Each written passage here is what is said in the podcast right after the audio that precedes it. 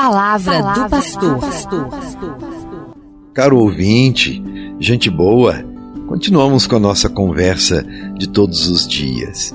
E se você perdeu as reflexões anteriores, acesse depois o site da Arquidiocese, escute os áudios que estão disponíveis em podcast, ou quem quiser rever as reflexões, então pode também acessar. Acredito que seja uma oportunidade para o crescimento na fé e também para o nosso crescimento humano. Nas reflexões anteriores, nós vimos que o matrimônio é vocação especial. Eu falava sobre isso porque é chamado de Deus para o homem e para a mulher. Homem e mulher criados à imagem e semelhança de Deus, para serem seus colaboradores. Por isso existe a união conjugal. Então é um desígnio salvífico. Ninguém se casa por um acaso, não é? O casamento é sempre plano de Deus. E por isso o casamento é indissolúvel, justamente porque está dentro dos planos de Deus e é compromisso, uma aliança de fidelidade entre duas pessoas que se amam uma aliança de fidelidade à semelhança da aliança de amor de Cristo com a sua igreja. Nós já falamos sobre isso. Por isso, a família é também igreja doméstica, onde Deus mora. Igreja doméstica que vive a sua fé. Fé que é também transmitida aos filhos. Então, nós vamos de pai para filhos vivendo esta experiência de amor, que é querer de Deus. Refletimos na primeira parte sobre a temática da família. Justamente falamos sobre o matrimônio como aliança indissolúvel, a grandeza do matrimônio.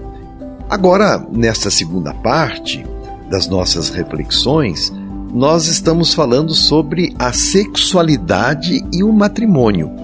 O que é a sexualidade no projeto de Deus dentro da relação conjugal? E o sexo é pecado? Nós sempre pensamos sexo como pecado. É isso mesmo? Vamos continuar refletindo. Primeiramente, vamos eliminar da nossa mente preconceitos, tabus, uma educação errônea sobre o sexo, a fim de nós redescobrirmos a sexualidade como dom de Deus para a vida humana. O sexo não foi criado por Deus? Então, essencialmente, o sexo é coisa boa. A pessoa humana, o homem e a mulher, são seres sexuados, porque Deus os criou assim, Deus nos criou assim. E essas são características inscritas em cada ser humano criado por Deus. Por isso, a sexualidade é uma dimensão humana, constitutiva de todo ser humano. Mas o homem e a mulher não se reduzem à sexualidade. A sexualidade é um dos elementos importantes da nossa vida. A conduta sexual, a união entre um homem e uma mulher, revela a capacidade que cada um tem de se doar um ao outro e de partilharem um destino comum. O sexo é justamente para que o homem procure a mulher e a mulher procure o homem, a fim de viverem uma experiência comum. E a sexualidade orienta então, a relação para o outro. Como nos diz a própria Bíblia: não é bom que o homem esteja só. Está ali, em Gênesis capítulo 2, versículo 18. Não é bom que o homem esteja só. E por isso Deus disse: Eu vou dar-lhe uma parceira que lhe seja semelhante, nem maior e nem menor. Por isso, a Bíblia valoriza a vida sexual, dá valor à procriação, louva a fertilidade como parte do plano originário de Deus. E certamente aqui se refere à companheira de vida com a qual o homem pode unir-se como a uma esposa, tornando-se com ela uma só carne e abandonando por isso seu pai e sua mãe. O matrimônio e o amor conjugal são, por natureza, ordenados à procriação. Sede fecundos e multiplicai-vos, povoai a terra, submetei-a. Mas não é somente no sentido de que um homem e uma mulher se relacionam sexualmente só para ter filhos.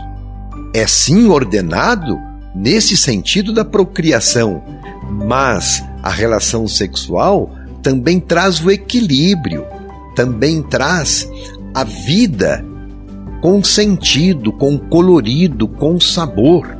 Faz com que duas pessoas que se amam se mantenham neste projeto.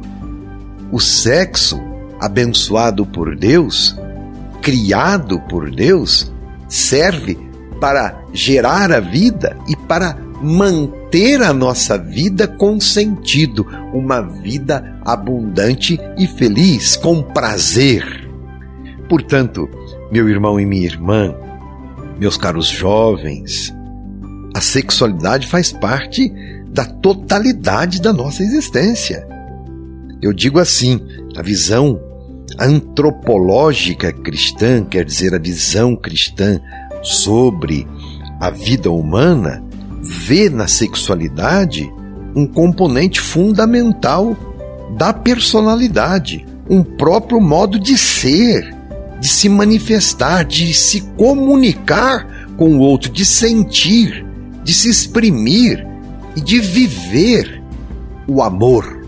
A sexualidade nos ajuda a viver concretamente o amor. Portanto, sexo não é pecado, vivido dentro dessa dimensão. Agora, quando o sexo é exploração do outro, aí é claro, o que é pecaminoso não é o sexo, mas usar do sexo para explorar o outro.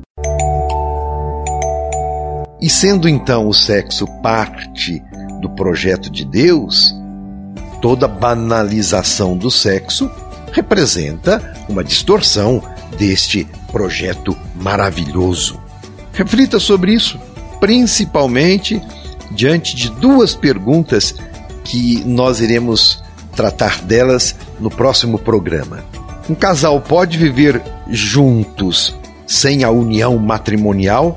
É permitida relação sexual antes do casamento? São questões que sempre povoam a nossa mente e temos aqui a oportunidade de falar sobre elas. Fique com Deus. Um abraço. Você ouviu Palavra do Pastor.